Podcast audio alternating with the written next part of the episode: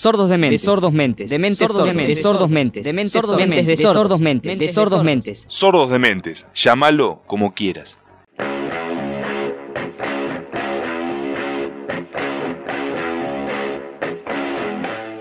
Les damos la bienvenida a un nuevo episodio de Sordos Dementes, el cuarto de esta segunda temporada. Como estamos acostumbrados, no dejamos aspecto artístico de nuestra ciudad sin cubrir y hoy es el turno de abordar eh, algunos aspectos cinematográficos interesantes. A sabiendas de la edición número 93 de los premios Oscar, que se celebrarán el próximo 25 de abril, y como excusa perfecta para entrar al mundo de las cámaras, guiones, montaje y sonido de las diagonales que nos rodean, hoy vamos a charlar de un cortometraje que en su momento fue preseleccionado por la Academia estadounidense entre los mejores materiales.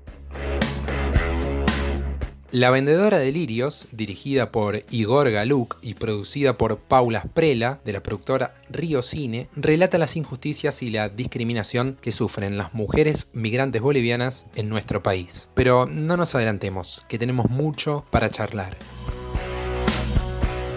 Hoy no estoy solo, me acompaña Manuel Arranz, a quien le abro el juego y le pregunto algunos datos del corto sobre la trayectoria del director y particularmente de las actrices, que por lo que tengo entendido no ficcionalizan, sino que son parte real de la comunidad boliviana. Hola Manu, ¿cómo andás? Hola Juani, ¿cómo estás? ¿Todo bien por acá? Tal como vos citabas, las dos actrices principales de La Vendedora de Lirios forman parte de la comunidad boliviana de nuestra región. Por un lado Jacinta Pinto, quien da vida a la abuela en el cortometraje, por el otro su nieta, interpretada por Indira Torres. Según ha contado el director Igor Galuk, la misma comunidad le pasó el dato de la cooperativa textil en la que trabaja Jacinta y así se dio el primer contacto.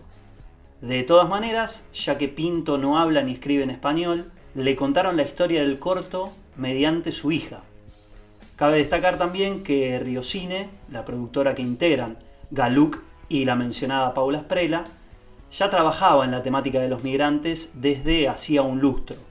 En este caso, la producción apuntó a enfocarse en la problemática de las mujeres migrantes bolivianas, por ende, decidió convocar a personas sin experiencia frente a cámara, tal como ha señalado Galuk, actrices sociales.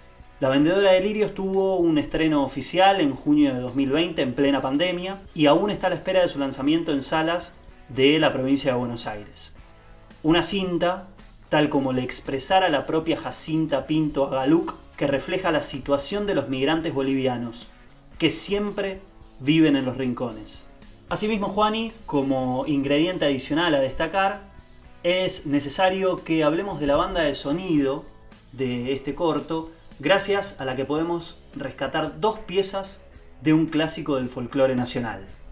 Exacto. La banda de sonido está a cargo de Carlos Martínez, quien interpreta dos canciones del máximo exponente del folclore nacional, Atahualpa Yupanqui. Danza del maíz maduro y Danza de la paloma enamorada son temas que reversiona para darle ambiente a este corto. Martínez, maestro con la guitarra, hijo de santiagueños y criado en el conurbano, ha homenajeado muchas veces a Donata, incluso en el CSK. Aquí armoniza a los 18 minutos de la producción audiovisual y además ambientaliza la totalidad de la trama. Una trama, Juani, que se nutrió de la propia experiencia de vida de Jacinta Pinto, llegada en la década del 70 a Argentina para trabajar en la zafra en Tucumán y luego dedicarse a la venta ambulante. A partir de ese bagaje, el director estructuró este cortometraje en el que una abuela y su nieta se dedican a la venta de flores en el cementerio de Magdalena. Se nos presenta la jornada de las protagonistas desde que salen temprano de su casa, atraviesan extensos caminos rurales con el carro cuestas y llegan a la ribera del río de la Plata, lugar en el que se encuentran los lirios. La segunda gran secuencia del corto ya nos ubica en la puerta del cementerio, con la llegada de un coche fúnebre.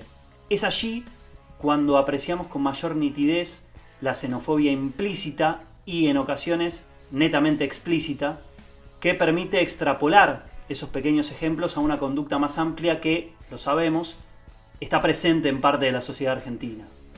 Como ha precisado Galuc en el sitio del Ministerio de Cultura de la Nación, esa porción de la población que tiene distinta vara a la hora de valorar a un migrante europeo con los que no tienen ningún problema, pero cuando son migrantes africanos o latinos se los ve con precaución o con miedo. Claro, con el correr del material audiovisual vamos transitando una serie de emociones devenidas de las injusticias propias de la xenofobia y la discriminación que sufren los y las migrantes de Latinoamérica. La segregación que podemos ver excelentemente reflejada en las tomas no solo tiene que ver con lo étnico, sino también con un odio de clase y de género que configuran la interseccionalidad de esas dos mujeres, abuela y nieta, que transitan la zona periurbana de las afueras de La Plata, pero que es espejo de lo que ocurre en menor o mayor medida en todo nuestro país. La escena que transcurre en el cementerio de Magdalena, los y las invitamos a verla, es un ejemplo significativo que podría resumir todo aquello que tanto guionistas como productoras quisieron reflejar en este corto, que si hay algo que no escatimó es en premiaciones y logros. ¿No es así, Manu? Empezaste el episodio con la mención a los Oscar. Pero, ¿cómo la vendedora de lirios llegó a la precompetencia de los máximos galardones de Hollywood? En el Best of Latin America Short Film Festival en California, logró el premio mayor, lo que finalmente le abrió las puertas de la academia. Fue preseleccionada, como decía, junto a 150 títulos de todo el mundo, pero quedó fuera de la nómina final de 10 cortos. La cinta platense ya integró la selección oficial de más de 40 festivales y obtuvo un total de 15 premios al mejor cortometraje. Pero más allá de los galardones de la vendedora de lirios, es menester destacar la actividad de Riocine, la productora detrás de este trabajo, fundada en 2009 y que ha dejado una huella de compromiso con el entramado cultural de la región capital bonaerense.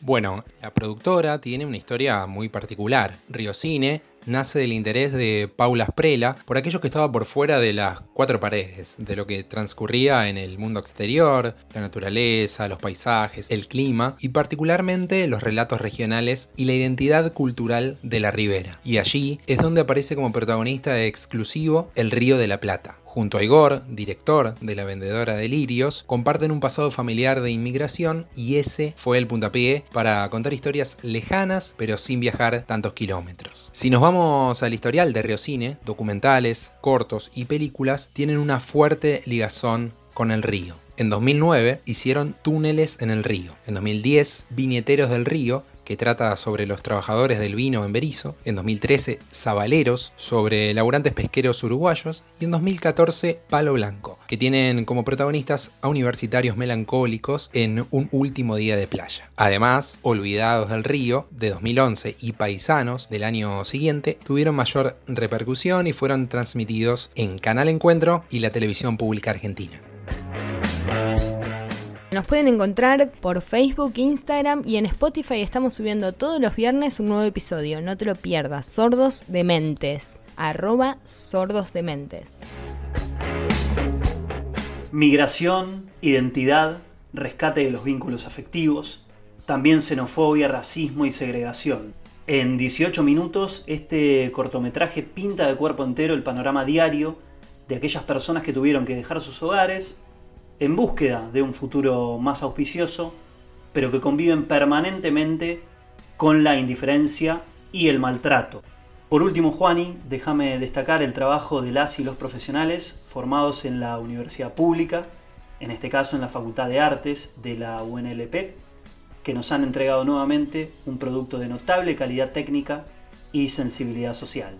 Así es, Manu, interesantísimo poder traer estos temas sobre la mesa y mucho más cuando son producciones que adquirieron protagonismo, siendo, como nos gusta decir a nosotros, Made in La Plata.